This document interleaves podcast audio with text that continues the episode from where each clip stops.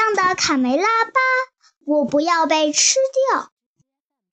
暴风雨就要来了，趁暴风雨来之前，赶快躲到屋里去。小鸡们说。而那些大一点的小鸡们正抓紧时间在玩一场击球比赛。至于卡门和卡梅利多，他们正和伙伴们玩牧羊人数绵羊的游戏。这个游戏非常有趣。他们分成男女两组，由其中一组去寻找藏起来的另一组。首先是由卡门这一组蒙住眼睛来数数，直到一百。我还是和你们一组吧，我又感冒了。鼻涕虫边跑边擤鼻涕。一、二、三。卡梅利多找到了一个理想的藏身处，乐坏了。可偏偏小刺头和他想到一块去了。小刺头可是个霸道的家伙。出来，卡梅利多！嘿，轻点好吗？只是玩游戏嘛。在另外一边，小胖墩正试图占据小赖皮和小六子的绝妙隐藏点。可恶的家伙！等我回去告诉妈妈。卢茨佩罗这儿也没能幸免。满员了，出去。老木桥附近也一样拥挤。让我进去，飞机。小公鸡们这组从吵架到打架，形势越来越混乱。卡梅利多和小刺头怒目而视，已经摆好架势，随时准备出招。你想吃一拳吗？吓唬谁呀？你这个冻鸡蛋！他俩打起来了。由于闹得实在太专注了，谁也没有注意到有一个伙伴已经被抓走了。小公鸡们混战起来，左一拳，右一脚。转眼间，往日平静的游乐园变成了战场。他们一个个火气可真不小。九十六，九十七，九十八，九十九，一百，我们开始找喽！咦，鼻涕虫呢？男孩们呢？人都去哪儿了？所有藏藏身处都是空的，他们是不是怕打雷都躲到屋子里去了？卡梅利多！突然，贝里奥慌慌张张地跑过来。哎呦，不得了了！狐狸咬了我的屁股，快逃命呀！一只狐狸在农场附近，还在大白天，不可能吧？同时，对小狐狸们来说，今天可是个满载而归的日子。四十三，小狐狸们第一次没有父母的陪同，离开领地出去探险。还带回来了这么多战利品，他们欣喜若狂地回了家。第一次出征就大获成功。五十三，小公鸡们被扔入储藏洞中。库存公鸡，小狐狸们笑道：“五十八，干得好，儿子们！看得出这些猎物非常棒。”狐狸妈妈探身对小公鸡们说：“爱大家的先生们，欢迎你们来到辣手狐狸的洞。狐狸会把我们吃掉的。呜，如果我被吃了，妈妈她她会揍我的。”小胖墩已经吓得语无伦次了。都怪你，小刺头！如果不是你先动手，就不会发生这些事儿了。小赖皮大发脾气。九十九，哎，又打起来了！砰噼啪，一百。这些小公鸡真好斗，你们的爸爸一定会很高兴的。咦，儿子们，你们的妹妹怎么还没回来？卡门成功的说服了三个好朋友和他一起去找哥哥。尽管担心沿途会有狐狐狸出没，贝里号紧张的直打颤。卡门嘴上虽不说，其实也怕得要命。为了鼓舞大家，他唱起了歌：“拉着我的手，拉着你的手，我们一起探险，不怕困难，不怕坏蛋。”突然，在森林边上，一个骑士从树林里冲过来。小狐狸对他的小坐骑说：“跑起来吧，卡罗！我们去抓只公鸡回家，让哥哥们见识见识。快，在天黑之前！只要我一发现猎物，卡罗，我就会悄无声息地靠近它，然后向它扑去。你跑不了了，公鸡，老实点。”否则我会咬断你的小心脖子！哎呦，怎么回事？谁把灯给关了？开灯，快开灯！公鸡，小狐狸太兴奋了，而且一下子就来了四只。我是狐狸佐拉。为了给小鸡们加深印象，他特意提高了嗓门：“不要再心存侥幸了，猎物们，放下武器！”有意思，可为什么是公鸡呀？你不喜欢母鸡吗？为了庆祝我爸爸的生日，我和哥哥打算送些公鸡当做生日礼物。他们已经抓了好多只了。我的妈呀！卡门听后浑身直打寒战，他这才明白卡梅利多和其他伙伴们都到哪去了。可是，四只小母鸡能是嗜血的狐狸家族的对手吗？我我们再也见他们哦。小墨迹哭道：“打起精神来，姑娘们！我想这个家伙能带我们去他们的老巢。我们应该这么办。可我不明白，我们到底是公鸡还是母鸡呀？”嘘。我再重复一遍，必须让这只小狐狸以为我们是公鸡。这是计划的第一步。卡门低声提醒伙伴们，在储藏洞里，小公鸡们仍在打架。卡梅利多把小胖墩和小刺头拉开。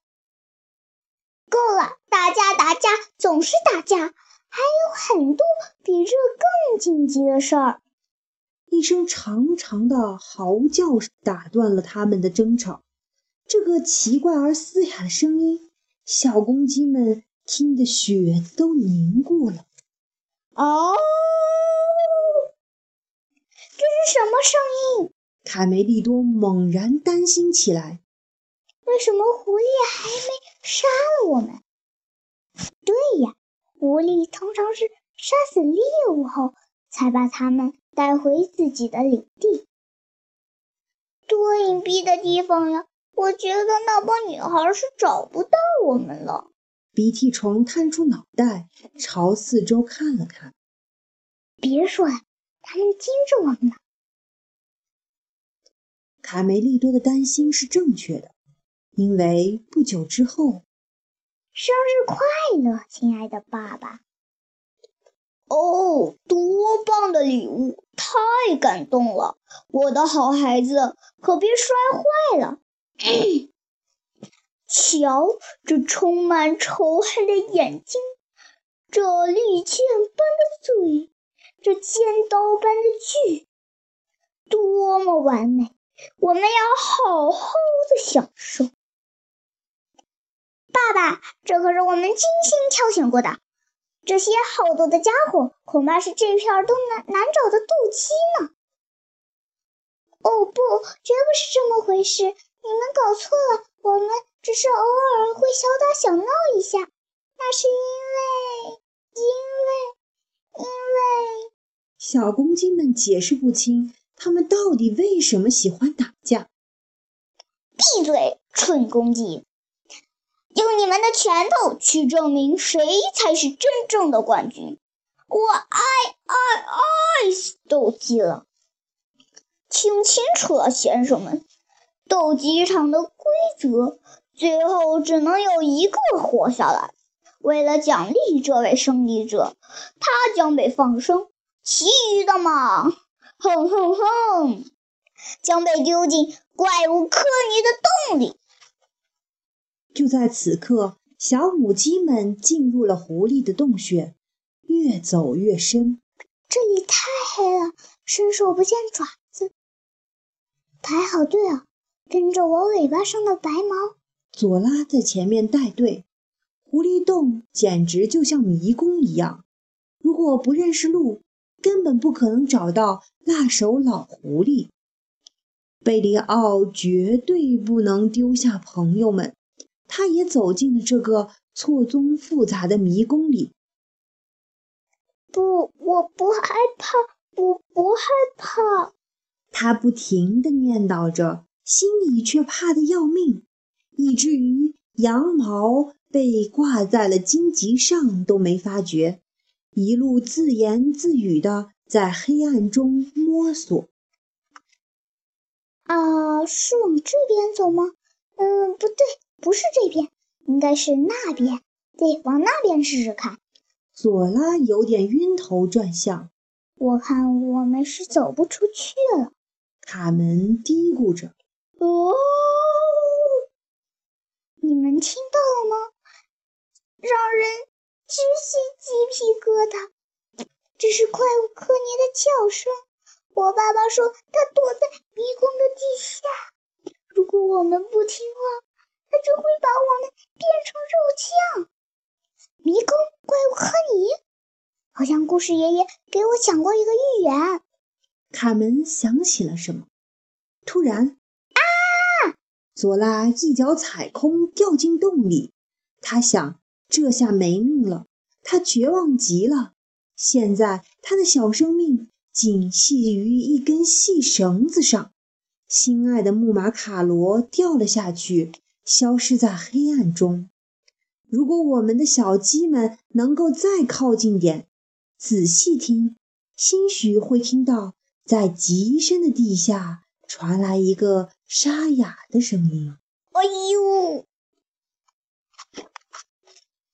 拉紧绳绳子，卡门、小糊涂、大嘴巴和小墨迹使尽了全力，把佐拉从深洞里拉出来。呜呜！如果没有你们，我就掉到深渊里，碎成夹心饼干了。小狐狸吓得大哭，他还丢了心爱的木马，没他可怎么活呀？尽管你们救了我的命。但我们是师敌呀，怎么办？真的要把你们献给爸爸吗？我现在无论如何也做不到。